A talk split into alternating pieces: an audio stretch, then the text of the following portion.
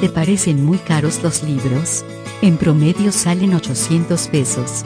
Pero si te suscribís a nuestra biblioteca El Sonido y la Furia, podés llevarte un libro todos los meses por solo 300 pesos. Además hay remeras literarias y descuentos en librerías. Visita nuestro Facebook y el link en nuestra descripción. Gracias por acompañarnos en esta aventura literaria. El Sonido y la Furia, el mejor podcast de literatura.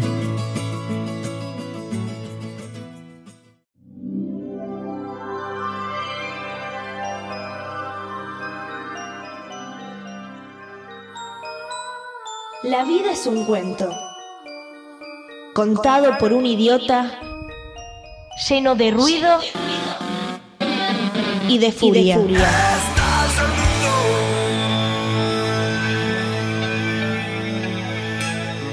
Que no significa nada. El sonido y la furia. Un programa no solo literario.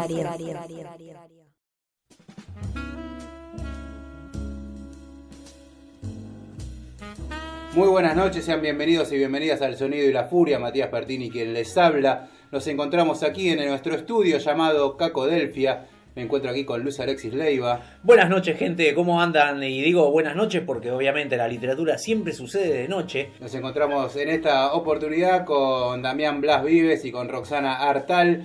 En estos hay programas de nosotros que estamos subiendo que son especiales de editoriales para que ustedes también vayan conociendo las distintas editoriales independientes y sus variedades. La, la selva de las editoriales independientes y su, su fauna. ¿Vos, ¿Vos querés decir que es como medio salvaje todo, que se pelean, que se matan, esa idea? Sí, la idea es acá ver qué editoriales están enfrentadas, los River Boca de las editoriales y demás. Claro, Y- claro, claro, claro. por- porque hay, hay un mundo más allá de Random y Planeta. Claro, sí, sí, sí. Digamos que es más interesante, es como, ¿no? No, claro, sí, no, no. ¿Qué podemos contar de la historia de Random y Planeta más que se copiaron a todas las otras editoriales? Digo, sería un resumen muy fácil.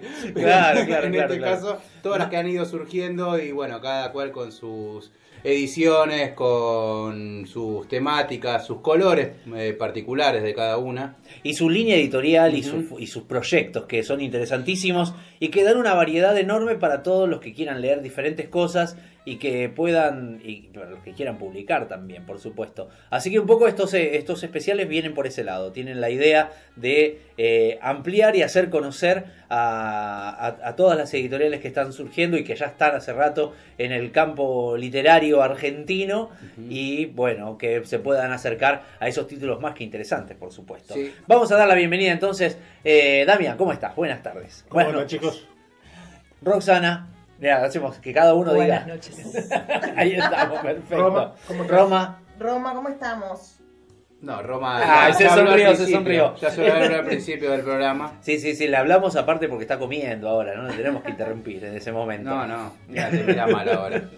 Sí, tal cual, tal cual. ¿Cómo andan, chicos? Hablemos así a- a- eh, distendidamente.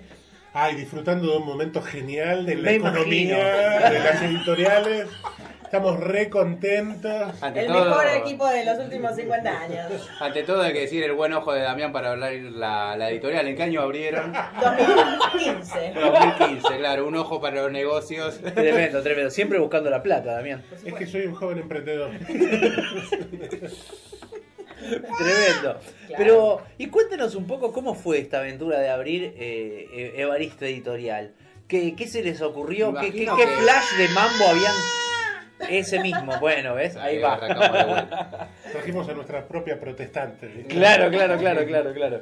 Eh, ¿cómo, cómo fue el surgimiento de la editorial? Porque ya venían con, con- con un trabajo cultural. eh, Con Evaristo Cultural. Claro, con Evaristo Cultural. Y, y después, Mira, el tema es así. Eh, Evaristo surge como una revista, primero como una revista online mensual.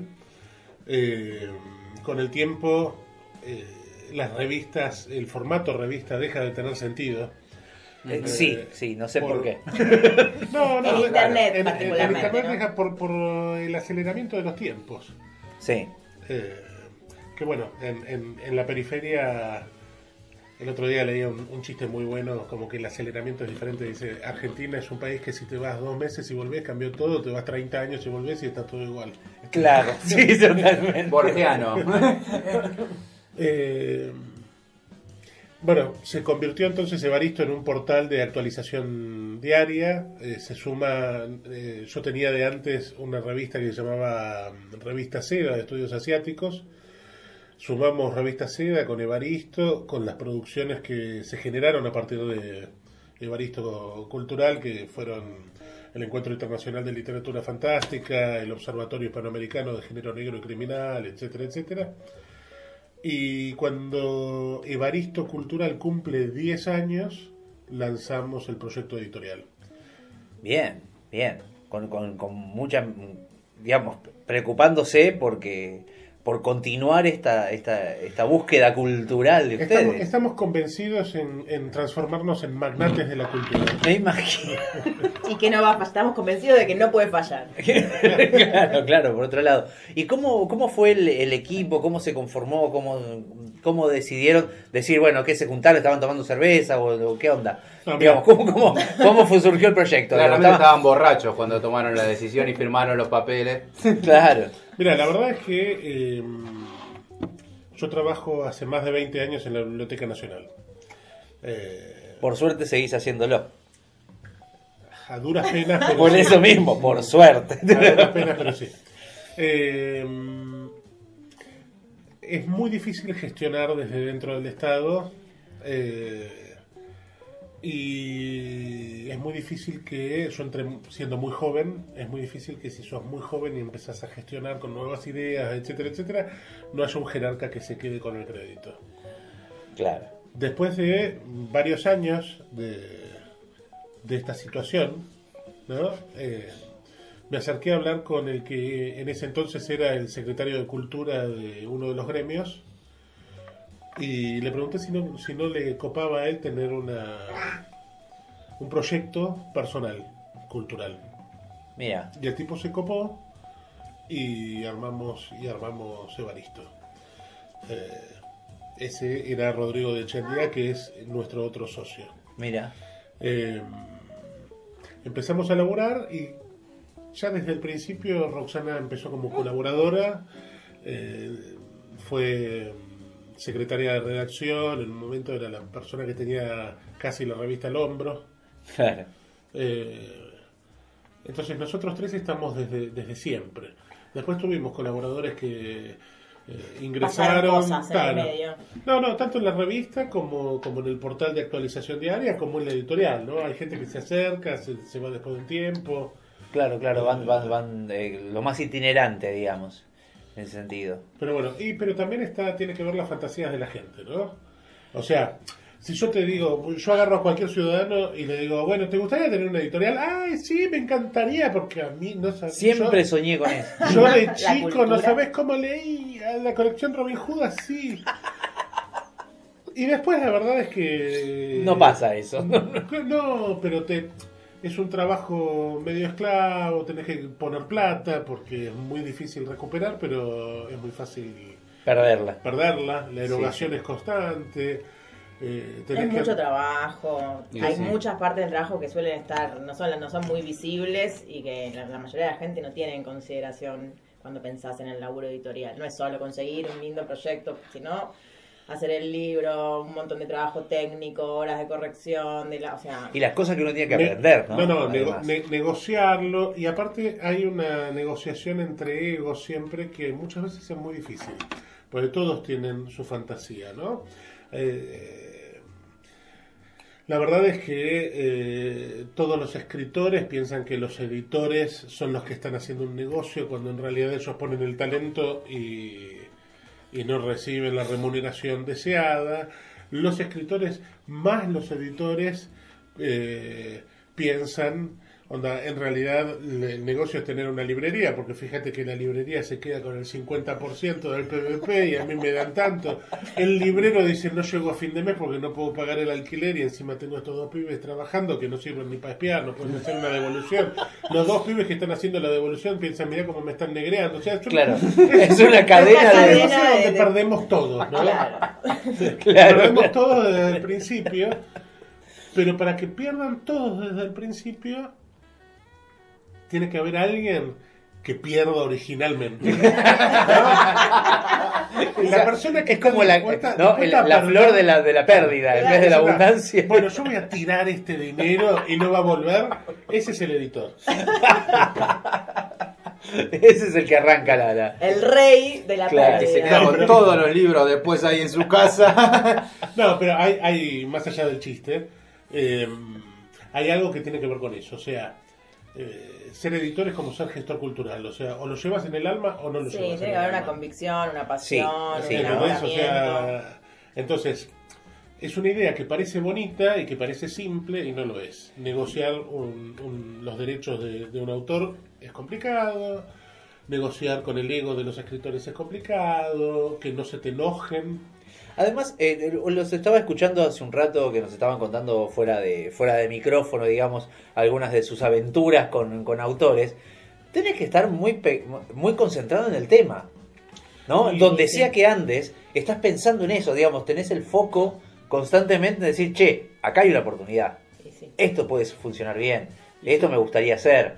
¿no? Sí, después tenés otro problema, que es que nosotros pertenecemos eh, editorialmente, ¿no? Sí. No somos un país, sino que somos una región. Para los derechos interna o sea, para los derechos extranjeros, eh, no están acostumbrados a que eh, los países de habla hispana sean países. O sea, vos claro, Sí, y una región, un idioma. Vos, claro, vos negociás para Alemania en alemán, y porque el alemán se habla en Alemania, y bueno, en fin. Eh, Punto. negociás, claro. Sin embargo, en inglés negociás la edición para Estados Estados, Unidos, Unidos. y negociás la edición para Inglaterra. para Inglaterra en editoriales muchas veces diferentes. ¿No? Porque ahí el imperio se diferencia. Y eso está clarísimo ¿no? Y eso- siempre. Y Claro. eso está. Ahora, no pasa en España. No, Con el- España y Latinoamérica. No, el, el tema es este. Si vos querés los derechos de cualquier autor eh, extranjero, están acostumbrados para, a, a venderlos para todos los países de habla hispana. Ese es un problemón porque eh, nadie tiene distribución, en- salvo Planeta y Penguin. Sí, sí. No hay distribución eh, En todo el en mercado todo hispanohablante. Es onda, bueno, Balduter nos trae un montón de sellos que a todos nos gustan. Sí. ¿no? Carísimo. Pero, pero trae 15 ejemplares y salen 5 mil pesos. los libros. Claro, Entonces, claro. bueno, no, no sirve. Claro, no, Entonces, no, no, es no hay diferente manera. tener el libro de acantilado que se lo van a comprar cinco personas, entre ellas mientras pueda yo. Claro, ¿no? claro. Claro, o sea, pero somos pocos los oligofrénicos que gastamos 5 lucas, 7 lucas en un libro. Ah, Claro. ¿no? claro. No, no, no Entonces, pasa. Es eso. Eh, no, es lo mismo, sí. no es lo mismo tener 15 libros en Argentina a 3.500 pesos que tener 1.500 libros distribuidos en todo el país, Claro, en a todas las 800. librerías, a Claro. 700 Seis- pesos. Claro, claro. Y claro, así claro. Se, se matás escritores o los silenciás, mejor dicho. Silenciás un montón de escritores. Hay, hay, hay un, los escritores terminan siendo víctimas de un silenciamiento los que llegan a la fama, ¿no? O Sí. sea, porque por ejemplo, hay varios escritores mexicanos que yo estoy convencido que acá funcionarían bárbaro. Sí. Bárbaro dentro de Los eh, límites que tenemos acá. Claro, claro. Que no, no es para aplaudir nuestro, nuestro No, mercado, ¿no? no, o sea, nada. nuestro mercado nos asegura que esto no sea un negocio para nadie. Sí, sí. A diferencia del mercado japonés o a, difer- a diferencia del mercado yankee. Entonces, bueno, eh, el, el- el autor firma con Penguin, o con Alfaguara, o con quien sea. Derechos internacionales. Alfaguara tiene 70 novedades mensuales en todo, en todo el planeta. No hay una circulación Claro. bien establecida de esos, de esos títulos. Entonces hay tipos que son muy grosos, pero que la verdad es que, no sé, la viuda de los jueves va a vender más que, que ese tipo. Entonces la viuda de los jueves se publica acá, Sí. pero no se publica a, a- a dos países de distancia. Entonces acá Claro. tenemos a nuestros caballitos de batalla, en México tienen los suyos y no se mezclan. Lo cual ¿No? es una, una, es una torpeza de, de- de- de- de traslado cultural, digamos, que. Pero podría no es una ser. torpeza, no, no es una torpeza, es una es, es la realidad, o sea, eh, Bueno, ellos claro. no podrían, o sea, Alfaguara no tiene espalda, como ninguna empresa tiene espalda, para lanzar mensualmente 200 novedades. Claro. No se puede hacer. ¿Entendés? Pero el tema es que estas empresas no, no liberan los derechos. Entonces, yo, yo sí lo puedo hacer. Entonces Claro. digo, mira, a mí me interesa eh, Juan Sarlanga para publicar. No, tenemos los derechos nosotros. ¿Pero lo vas a editar en Argentina? No. ¿Y entonces ¿Y para qué los querés? No, no, no- no me los Para, das? para no tener competencia, o sea, es un problema de competencia también. No, porque el tema es este. es, ¿No me los das? No. ¿Y Pero los si- editas? No. Y entonces, y es, ese, es ese miedo de, ¿qué si yo te lo doy y vos haces negocio? Yo lo estoy comiendo, pero no quiero que comas vos. ¿No? Bueno, lo que le pasó a A Leo. Yola con, con Tomamé. Que no le largaban Claro. hasta que no pudo. 10 años tuvo. Después de como 10 Exacto. años hasta que lo pudo publicar acá Bueno, y, y eso es algo que. Esto le pasó con Salto de Página. Bueno, y Salto de Página no tenía distribución acá, y ahora que la tiene, tiene una distribucióncita. No Ah, es que claro. eh, la novedad de Salto de Página está en todas las librerías. No, no pasa. También es un tema de desconocimiento, porque hay muchas de esas editoriales que tienen los derechos y que no saben que realmente acá los libros no se distribuyen. Ellos creen que sí, porque firmaron un contrato donde dice que su libro está distribuido en Latinoamérica Pero en la y realidad. entienden no. lo que ellos entienden por está distribuido. No, es, es- es- Claro. claro. eh, tiene que ver también con esa misma ansiedad. Eh, porque el editor español sabe que en Argentina vende 20 libros. Claro. Eh, y vos le decís, hagamos una coedición, Bueno. bajo la mitad del costo, o sea, asumo la mitad del costo de traducción y de derechos, y yo lo distribuyo, hago una distribución en serio, o sea, hago una tirada de 1500 o 1000 ejemplares, y si funciona sigo publicando. Y al tipo hay algo que no le cierra, ¿no? Es esa cosa de... "Mm, me Vos estás- querés hacer negocio". cagando". Claro. Seguro que me vas a cagar. Vos me estás cagando. Entonces, eh, pasan cosas raras. Es muy difícil eh, el tema de, las, de, de los derechos. Eh, generalmente lo mejor es contactarse con el autor y si el autor se copa, que lo Claro. gestiona él. eh, nos pasa, por ejemplo, mira, hay una mina que a mí me parece re interesante, lo voy a contar al aire y ya fue. Por, por favor. Eh, Cuando- mina que a mí me- eso es el, Cuando es el aparezca el del comentario que, que, hay que decirlo. en las librerías, Claro, a mí hay una mina que me copa mucho que es Kelly Link. Sí. Kelly Link es una mina eh, muy parecida, muy similar a la estética de Neil Gaiman, pero en mujer con. con. Sí, sí. Bien. Bien. Eh, con inquietudes femeninas, pero con un universo fantástico, esta Sí, cosa. sí, sí, sí, sí. Que parece como, como, como infantil y no, juvenil y no. Absolutamente. No, que parece juvenil, pero en realidad es bastante perverso. Y es muy oscuro. Y es oscuro. y- y sí, tiene- sí, sí. Mucha literatura atrás, mu- mucha cultura. Tal cual, tal Sí. cual. Es una mina genial. Eh, sus primeros cuatro libros Sí. son cuatro libros de cuentos que tienen 15 cuentos cada libro. 15. 15 cuentos cada libro. El, el primero salió en el 1995, ponele. 1990, una cosa Siglo así. pasado. El siglo pasado. bueno, eh, llamo, me comunico con la... Nos editaron. En castellano se editó solo en España, editó Seis Barral, un libro que se llama Magia para Lectores, Sí. Que es un compilado de esos cuatro primeros libros y tiene 15 cuentos. Esto quiere decir que de los primeros Claro, de 60 los libros, cuentos de sí. la mina hay 45 que están inéditos. Uf. Pero los derechos de esos libros para hacer la antología los compró Seis Barral. y los que publicaron, lógicamente, son los que ellos consideran los mejores. Claro, Sí, pero una como- selección, digamos. Es una selección eh, absolutamente subjetiva porque no hay mejores. Realmente la mina es muy buena. Ah, ok, ok. Entonces, el tema es este. Ese libro salió en el, no sé si en el 98 o en el 2000, en Sí. España y se saldó en eh, Colombia, que es donde yo lo compré. Ajá. Eh, fin, no se distribuyó en ningún lado más. No. ¿Me entendés? Cuando me comunico con la persona a cargo de los, de los derechos, la representante, dice, no, los derechos en castellano ya están ubicados, los tiene seis barrales. Y yo, sí, bueno, pero hace Claro. 20, 20 años. años que no publica nada, los libros quedaron inéditos. Eh, Claro, claro. digo, la verdad es que nosotros acá tenemos el encuentro de literatura fantástica, podemos llegar al Malva, o sea, es una mina que acá funcionaría, la podremos traer, traer al país, hacer toda una movida y dice, ah, pero eso que me estás contando, yo no estaba al tanto. Déjame ver. Entonces llama al departamento porque vos tenés al representante y al departamento legal, que generalmente es un bufete de abogados que Sí, trabaja con sí. los derechos, y generalmente eh, son, eh, son ingleses. Se comunica con, con los ingleses, los ingleses nos llaman y dicen, no, bueno, mira, eh, los tiene seis barral.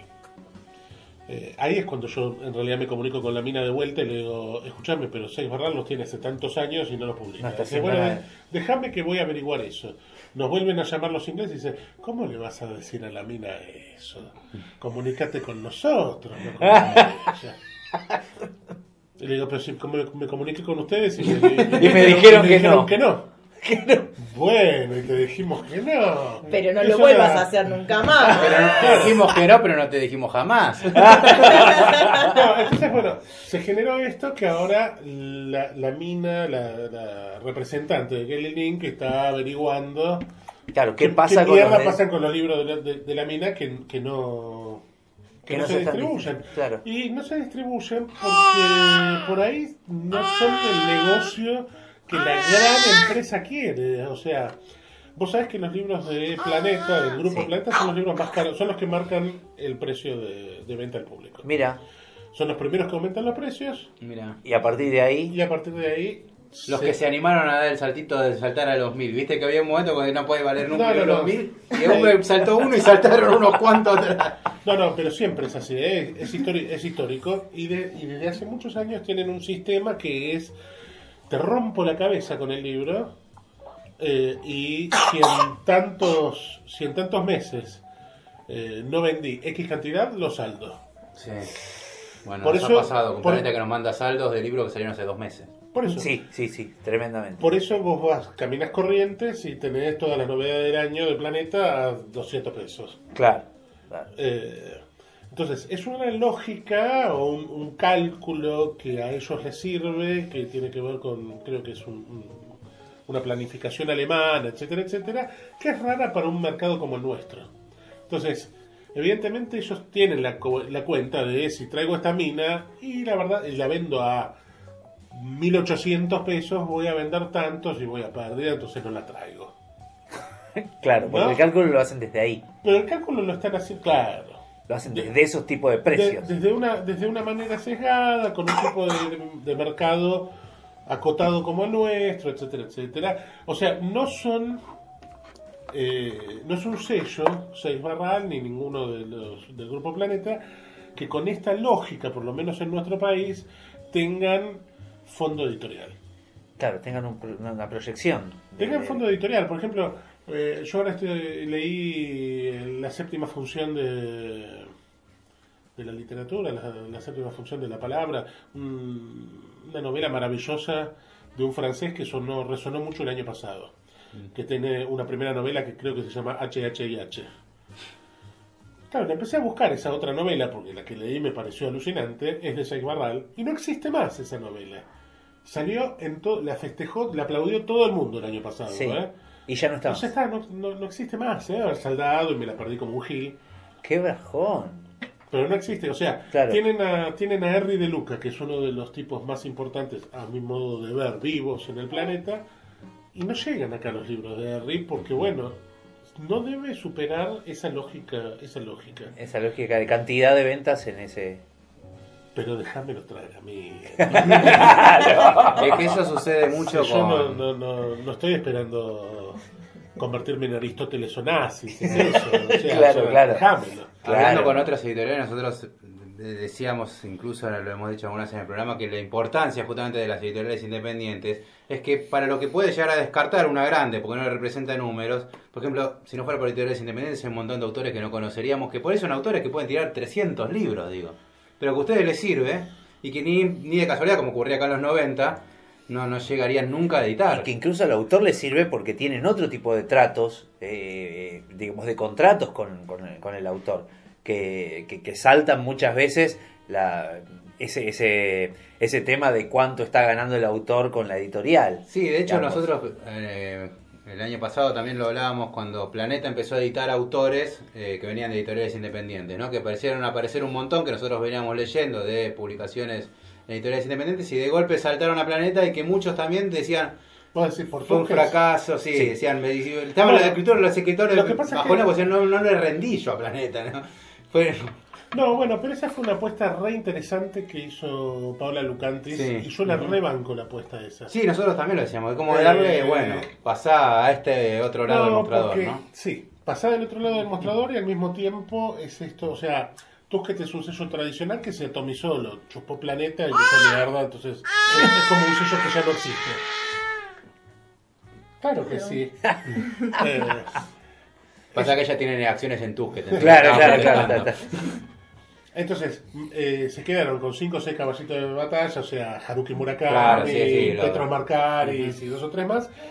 Y después esa búsqueda puntillosa que tenía Tusquets se diluyó en la lógica de cada país. Entonces, La abriendo la, lógica, claro, abriendo la lógica a cada uno de los países, la mejor edición es la que tomó Paola. Es voy a buscar a los mejores de las ligas menores y los chupo a todos ahora.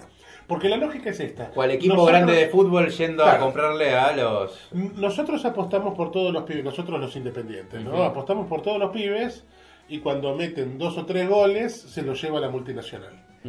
Que es lo que. ¿Qué es lo que viene pasando históricamente? Después eh, surge el silenciamiento de, la gran, de las grandes editoriales, entonces muchos de los ya instalados vuelven a las independientes. Claro. La última opción es la que inauguró Paola, que es llevárselos a las grandes mientras, eh, Todavía mientras sigue. todavía siguen siendo chicos. ¿no? Y lo interesante es que lo hizo con Capital. Ujú. Después empezó a licuar el capital porque Planeta y el resto de las editoriales le dijeron, ¿qué, qué nos estás haciendo? Sí, por ahí. Ah, no les gustó a ellos. Sí, digamos. porque por ahí Claro. alguno de ellos, no sé cuánto debe ser una tirada de esas, pero digo, algunos los matás. Hay autores que de golpe, no sé, en una tirada que le, le pones un número gigante y, bueno, quedaste ahí pedaleando en el aire también, ¿no? Tampoco son tan gigantes ya a esta altura, creo, los números. Es, es ¿no? eso, o sea, la verdad es que las tiradas de Tusquets Nacional son las mismas tiradas que hacemos nosotros. Mira, buen dato, Mira. no tenía Son las ese mismas número. eh, tiradas que hacemos nosotros. Entonces, bueno, fracasaste, y bueno, fracasaste como fracaso yo. Claro. ¿Por qué Lo solo- hacemos un poco ¿Por qué todo. no Claro. el monopolio del fracaso Con un poco más de espalda igual, ¿no? O sea, un fracaso con esa espalda, Claro. digamos que no Que jode tanto. democraticemos el fracaso. Claro. Bienvenidos a Argentina. Claro. Y, y en ese, bueno, mira, y justamente eh, en una de las diferencias con de las editoriales independientes hay en que tienen un, un foco también en otra forma de trabajo y en otro tipo de material también. Y ustedes se caracterizan muchísimo por las tapas. Digamos, hay un trabajo, digamos, de primera vista, hay un trabajo muy importante de, De reconocer el diseño de la Claro, de, de la tapa que responda a un objeto artístico del libro. Hay un valor por el libro que me parece muy, muy, muy interesante que tienen ustedes. ¿Cómo, cómo decidieron y llegaron a eso? Desde el principio que lo planteamos así, que fuera una, digamos, distin... pensábamos desde el principio que fuera una, una característica del sello, ¿no? Eh, que sean libros lindos, que uno tenga ganas de tener, de comprar. Eh, Somos bibliófilos, ¿no? Claro, O sea, todos claro. somos bibliófilos. Yo soy como el rey de los bibliófilos, oligofrénico. Lo voy a tirar así como, como aparte. ¿viste? Como entre paréntesis, sos un enfermo. vos. O sea, no marco los libros, quiero que estén como Mira. nuevos, etcétera, etcétera. Eh, yo le- quiero contarle la, la una vez fui a la casa de. Damián, la primera vez que caí en la casa tuve que sortear las pilas de libros desde el suelo hasta un metro y pico que había. O sea, no solamente libros por todos lados era una cosa que yo decía, ¿cómo camina este hombre por acá? Decía, no, no Con había tu manera. del libro, que me decís que no, no, no los marcás, no subrayás, no marcas nada. No, ahora encontré algo. Antes, el tema es así, también, ¿eh? O sea, todo tiene una explicación. Eh, Como todo sie- sie- siempre cuidé mucho los libros.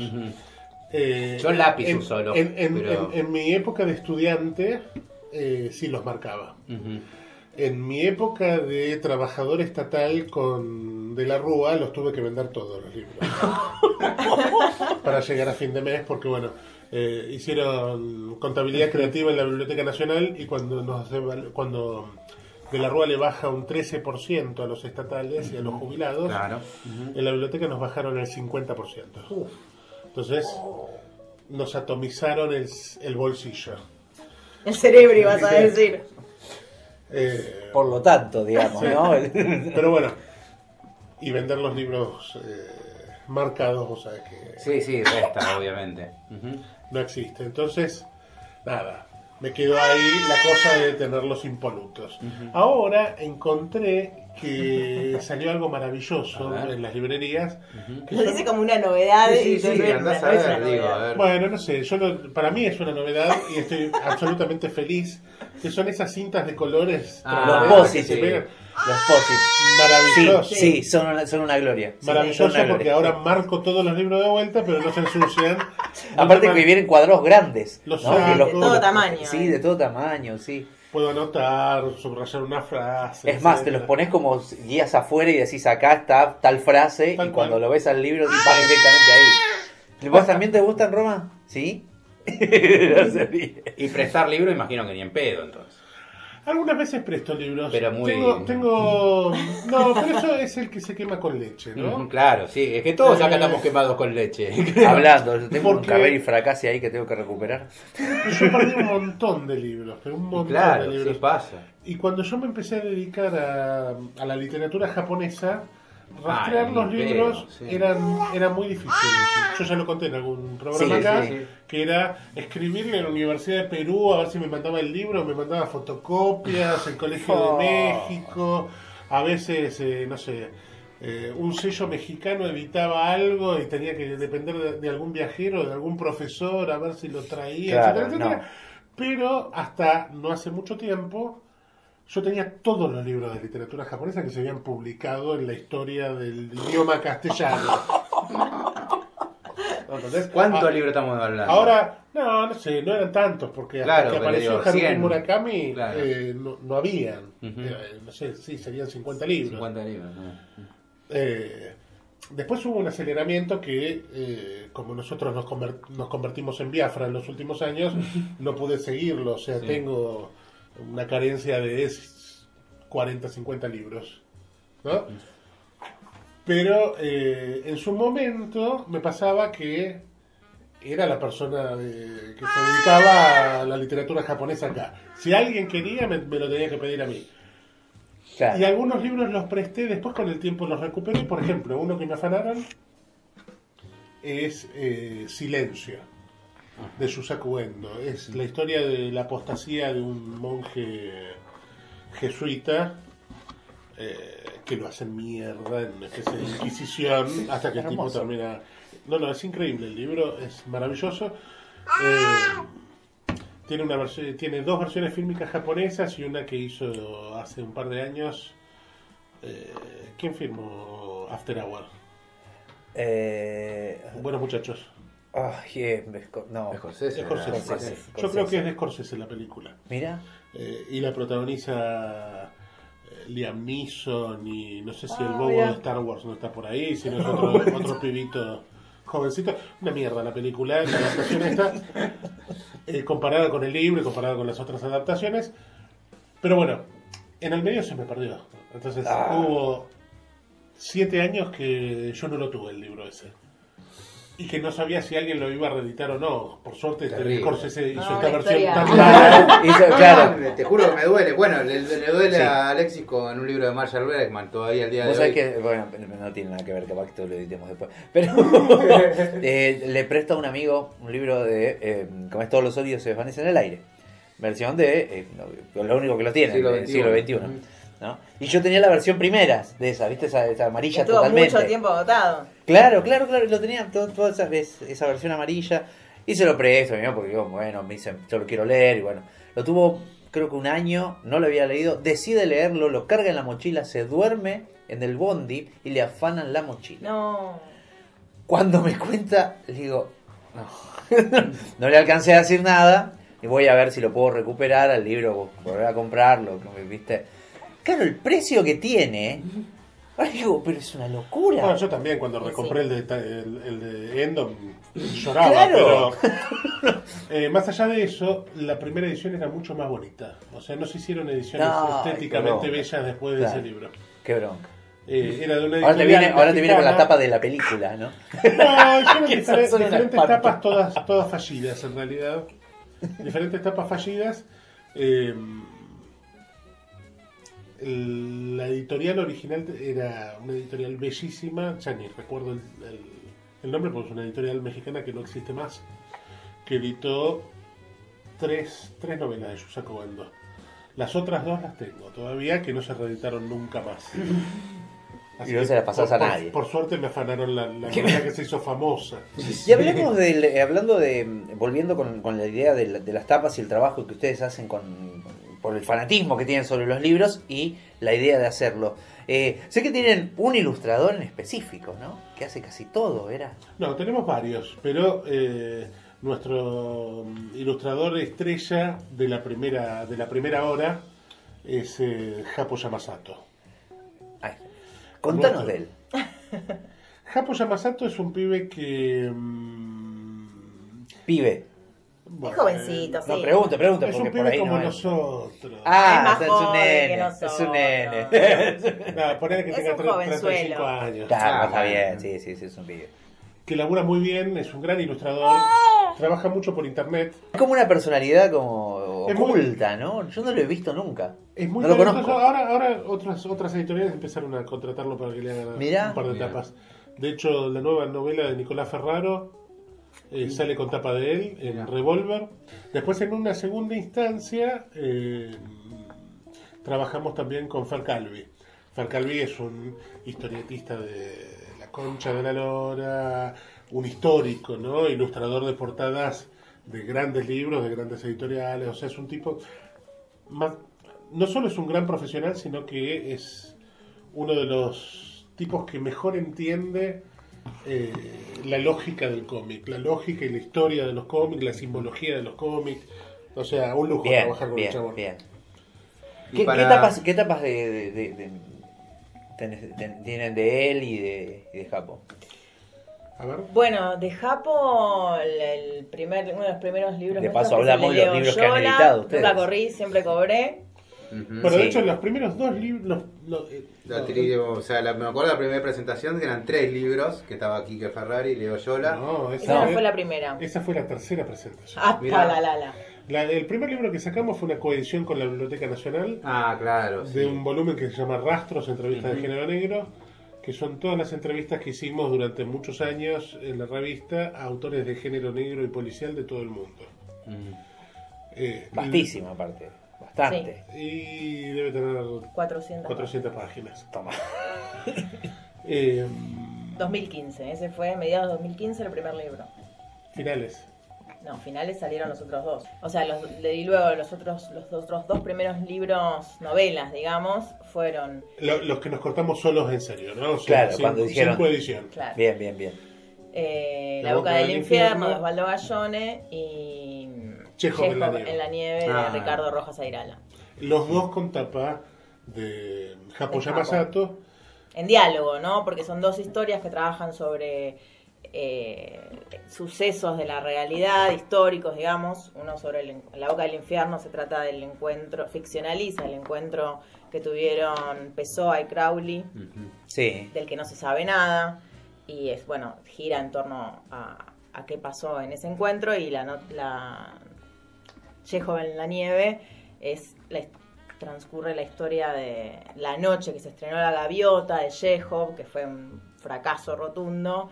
Eh, se dice que Chekhov desapareció del teatro y eh, durante toda esa noche nadie supo dónde estuvo hasta el mediodía del, del día siguiente. Y lo que hace Airala es ficcionar esa, Ese historia. momento desaparecido. Entonces, claro. exacto. Y ambas tapas están también en diálogo, ¿no? Con los dos personajes, una con el personaje de Chekhov, la otra con el personaje de, de y Pessoa. después Yacir, el tridente. Ahí sí, noche- después viene el libro de Leo, con una tapa bellísima de Japo, Tremendo, del tigre. Sí, sí, sí.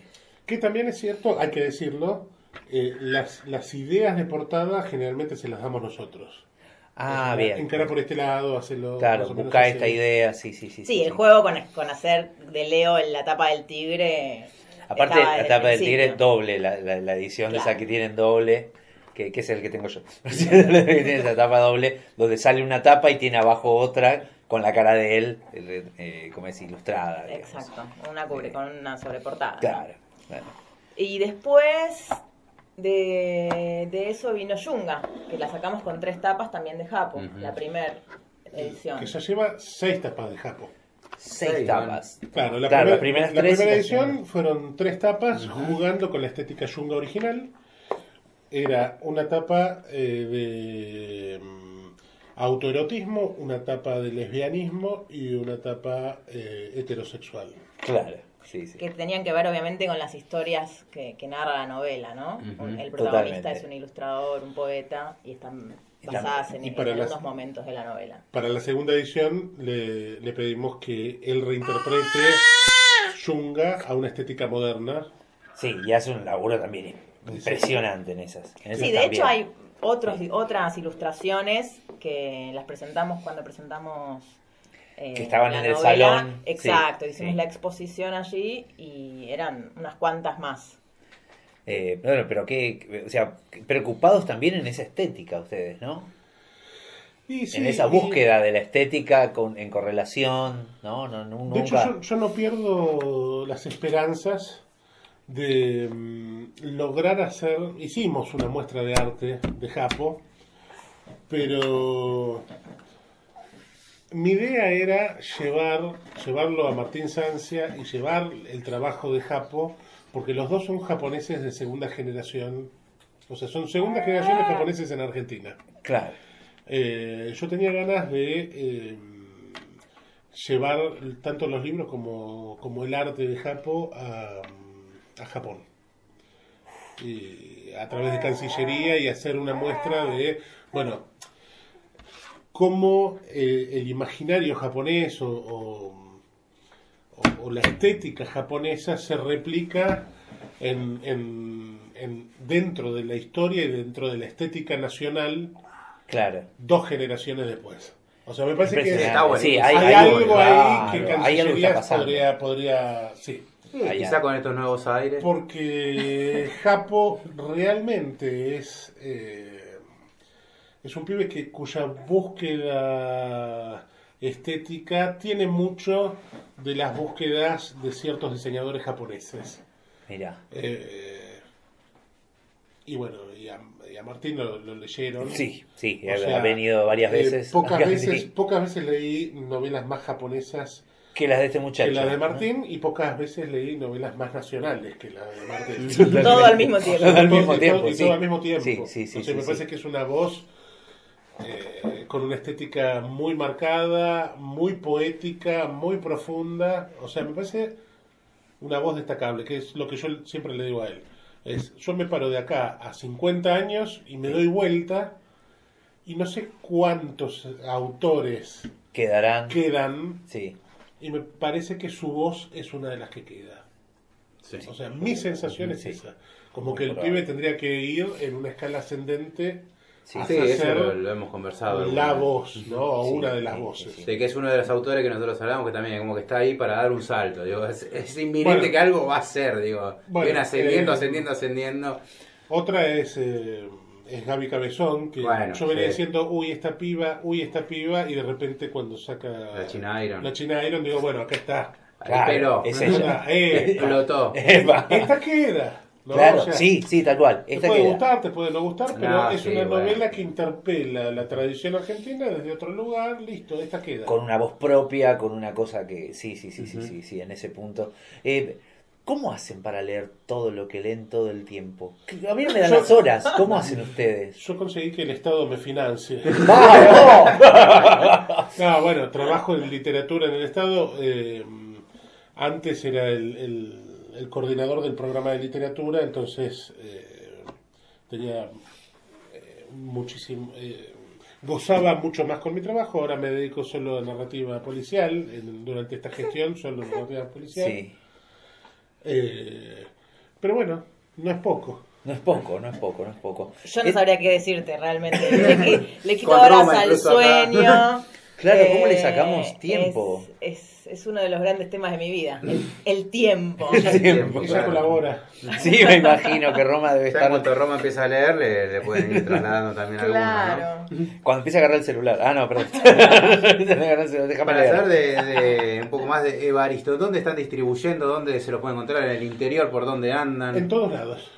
Así. ¡Ah! Ay, mirá. Ah, llamamos ahora en vivo a Tierra del Fuego a ver si me pueden conseguir un ejemplar. A mí me gustaría saberlo también. Teoría tendría que estar. Llamá y, llamá y fíjate. porque- No, el, te- el tema es así, cambiamos de distribuidora, es como Bien. que Este año. Nos, nos, nos se agrandó Chacarita, Bien. bien. eh, pasamos de la COP a Big Sur.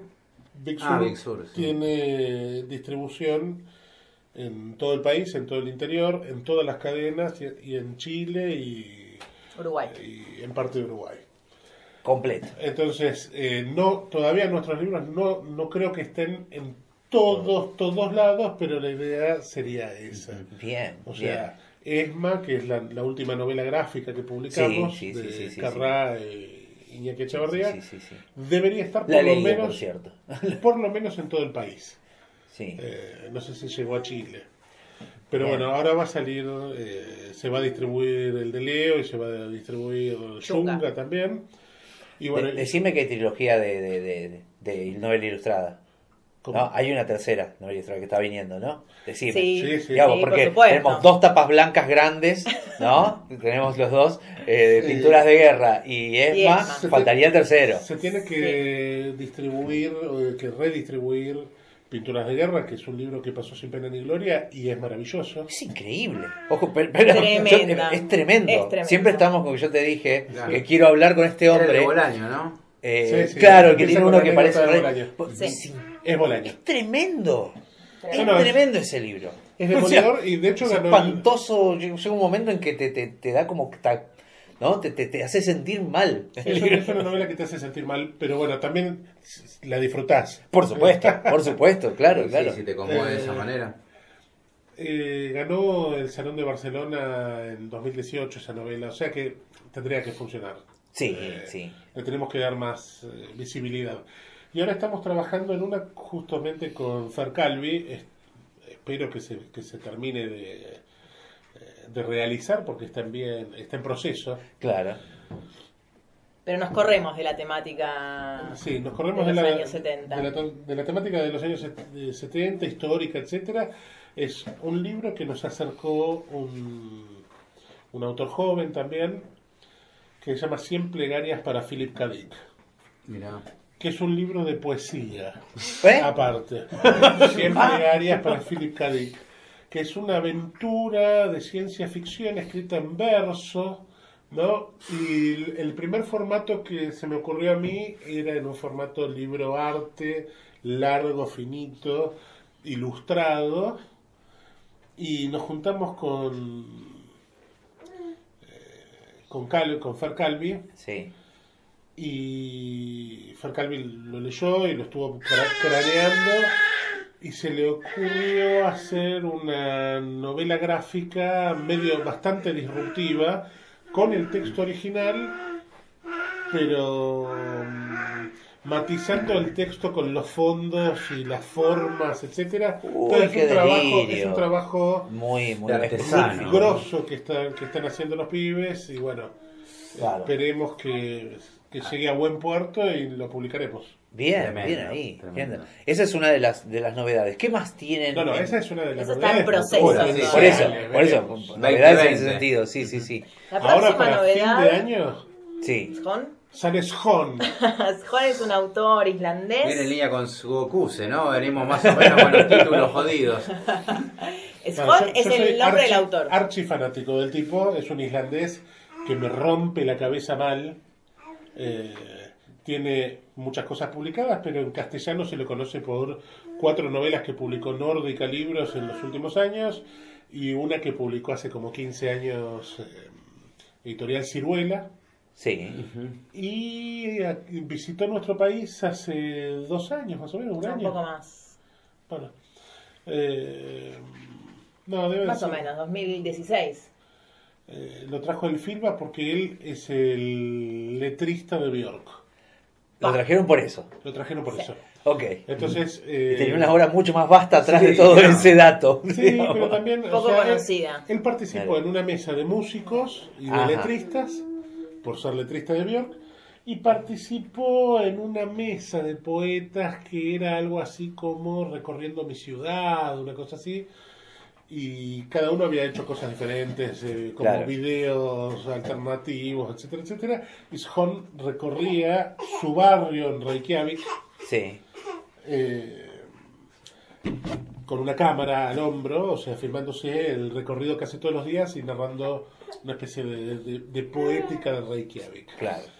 Eh, tiene muchos libros de poesía, no se había traducido nunca al, al español y cuando lo pude entrevistar Dijiste, papita Eh. Déjeme cinco minutos a sola con este muchacho.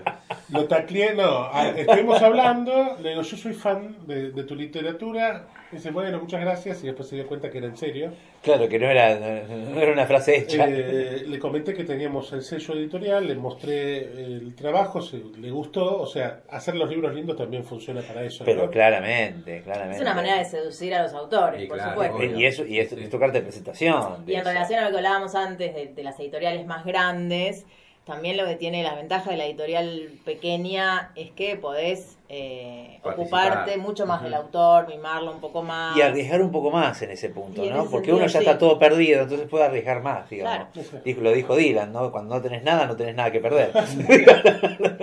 Así que, y- no, pero es un juego muy importante ese porque te marca la diferencia. Totalmente. Y bueno, eh, Le gustó la idea le gustó la idea y, y están en el proceso de ello. Y No, estuvimos... no, ya, ya está en Ya imprenta. está. ¿eh? Ah, ah, ya está, ya. ya, se se ya. distribuye el mes que. Este, las próximas Oh, novedades editoriales ya están en, Bien. en bien. todas las librerías del país. Bien ahí, bien ahí. Un bueno, tuvieron un libro. año bastante fuerte también, Son ¿no? dos libros de poesía en un solo volumen. Uf. Bien, bien. Eh, acá- Canto del coleccionista de La, piedra. la señorita Artal estuvo trabajando codo a codo con, con Sjon y con el traductor. Así que, Y con Roma. Y con Roma. con Roma. Roma, por supuesto. Con no las deja Pero en eso paz. todos los días.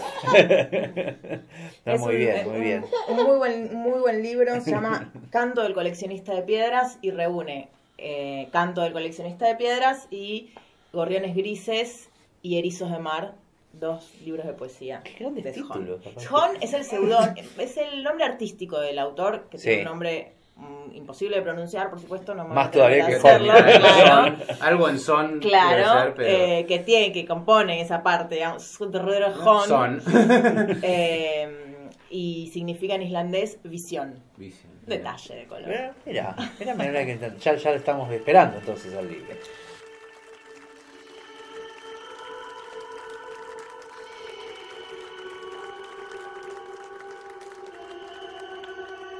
Dance grotesque.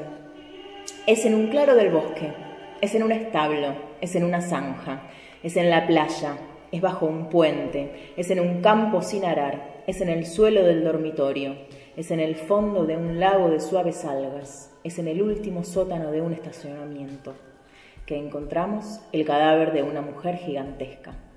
Un cadáver que no es ni bello, ni horrendo, ni magnífico, ni miserable, sino un colosal cadáver de mujer, formado por los cadáveres de doce mujeres que murieron hace un momento, cada una a su modo, cada una en su sitio, cada una en su siglo, un cadáver olvidado.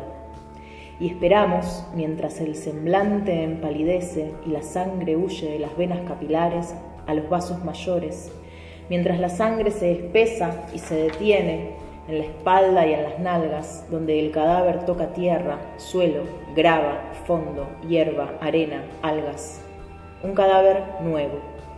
Los párpados se endurecen, todo lo que se ha reflejado en las pupilas se pierde en el corazón que se enfría y noche y día se pasan intentando adivinar qué historias presenciaron esos ojos de doce mujeres antes de que el cadáver reemplazase a la mujer.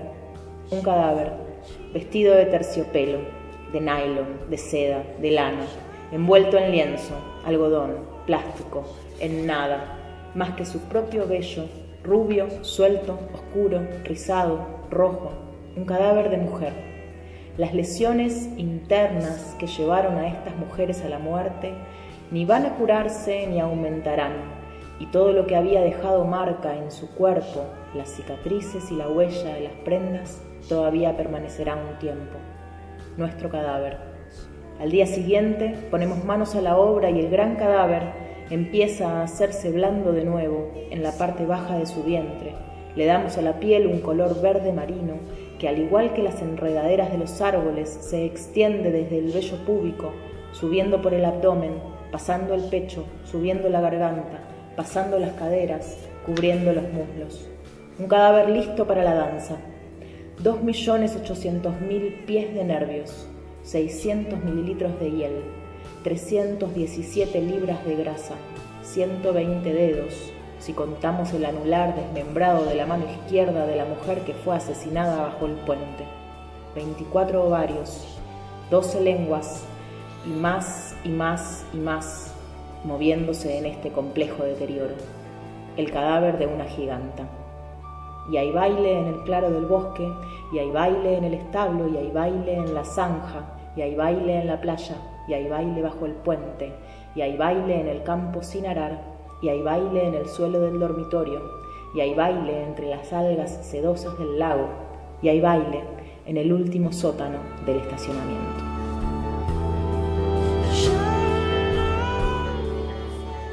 La verdad que el, el trabajo que hace Jon con, con la pues bueno, con toda su obra, él trabaja mucho con la mitología, eh, con la épica, tiene un trabajo sobre la lírica muy particular también. Es difícil pensar que lo estamos este, leyendo, estamos leyendo una traducción, ¿no? Una traducción, o sea, claro, todo lo que debe quedar en el camino. Pensaba en las medidas, en el momento que dicen las libras y eso, y cómo. Igual eh, es buen trabajo porque estamos hablando de, de- de que palabras suenan mejor. También. Sí. Y es que es muy ¿No? difícil la poesía que sobreviva a la traducción. O sea, ya ahí es un desafío enorme. Eh, no, increíble el poema. ¿Viste? Increíble, Sí, tremendo. Tremendo, tremendo. Tiene Cuando empieza a- fuerza, a, una nombrar las cantidades de, de- de órganos y pedazos de esa mujer gigante que son todas esas mujeres muertas, es que es espantoso. Sí, sí, sí. Es No, tremendo. muy bueno, muy bueno.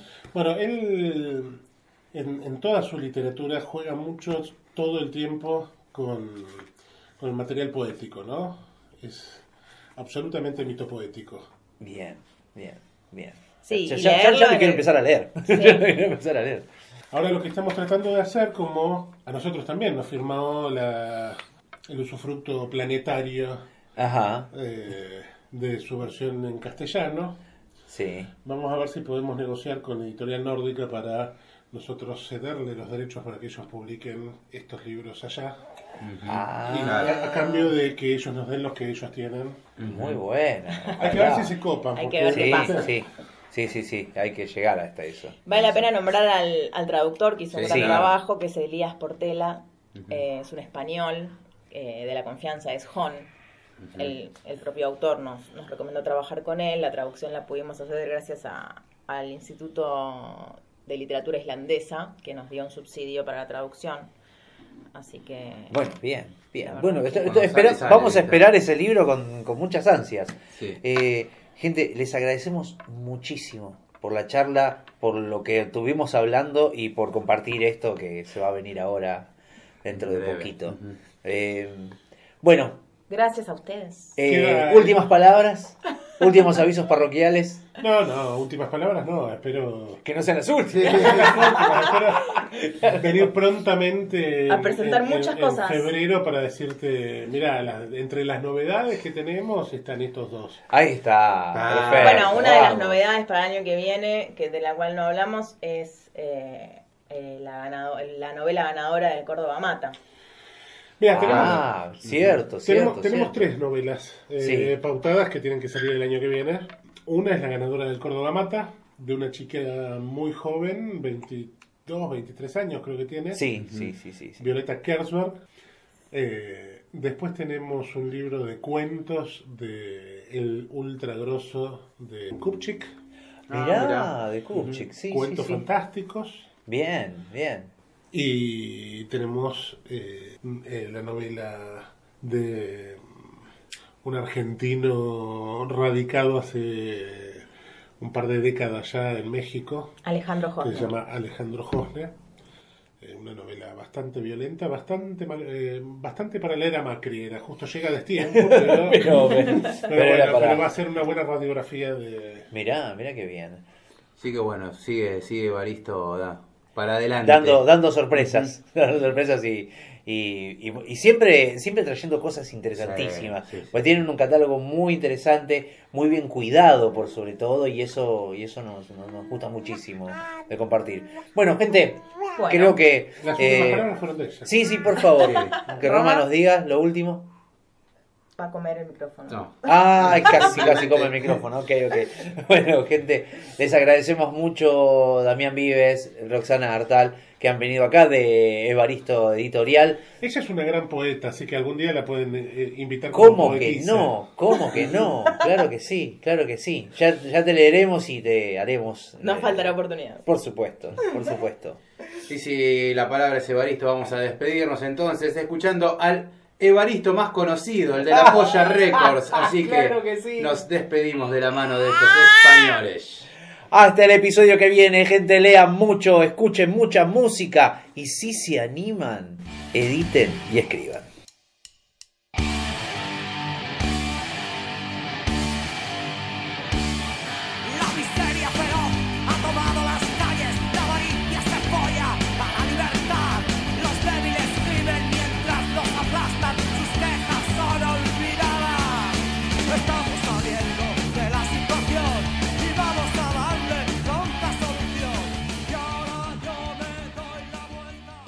Eso fue todo por hoy. Gracias por habernos escuchado. Hasta el próximo episodio. El sonido y la furia, el mejor podcast de literatura.